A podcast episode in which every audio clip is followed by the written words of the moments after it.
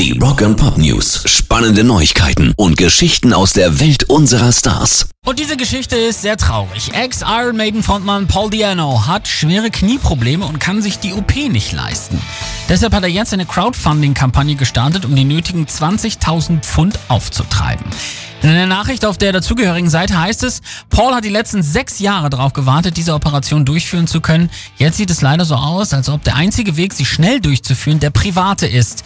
Bitte spenden Sie so viel wie möglich, damit wir es für Paul möglich machen können. Wir wissen, dass die Zeiten für alle schwer sind, aber jedes bisschen hilft. Wenn wir alle zusammenkommen, können wir es für ihn schaffen.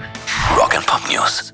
The Who-Frontmann Roger Daltrey gehörte bislang zu den Unterstützern des Brexits. Jetzt übt er aber scharfe Kritik an den Visa-Regelungen für tourende Künstler. Neben Elton John und Sting hat auch er ein Schriftstück unterzeichnet, mit dem britische Künstler auf die nun erschwerten Bedingungen beim Touren hinweisen wollen. Denn durch die neue Regelung brauchen Musi Musiker ein teures Visum, um in die EU einreisen zu können. Gerade kleinere Acts könnten sich das oft nicht leisten, sodass eine Tour für sie nicht mehr rentabel wäre. Und er stellt auch gleich einen interessanten Vergleich an. Die Schweiz teilt sich Grenzen mit fünf EU-Ländern und der Handel läuft elektronisch und reibungslos. Warum bekommen wir das nicht hin? Pairs Rock and Pop News.